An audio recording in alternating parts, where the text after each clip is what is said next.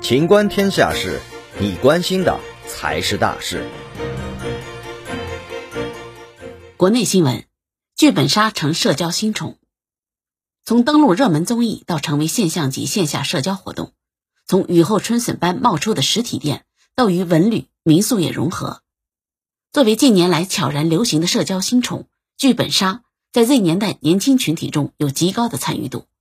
并逐渐形成了一条清晰的产业链。美团二零二一实体剧本杀消费洞察报告显示，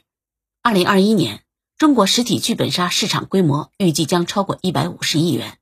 消费者有望达九百四十多万。